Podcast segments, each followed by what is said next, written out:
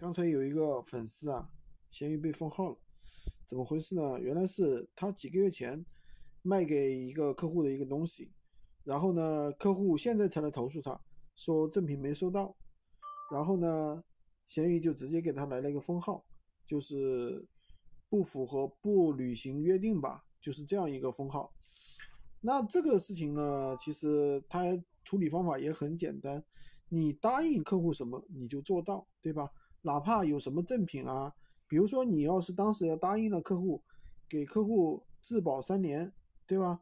那如果说你做不到的话，那你这个时候他要投诉你，你就麻烦了。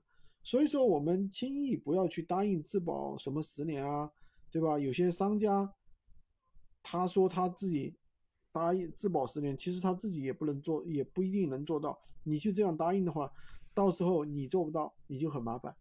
所以说这个点大家一定要注意啊！喜欢军哥的可以关注我，订阅我的专辑，当然也可以加我的微，在我头像旁边获取闲鱼快速上手。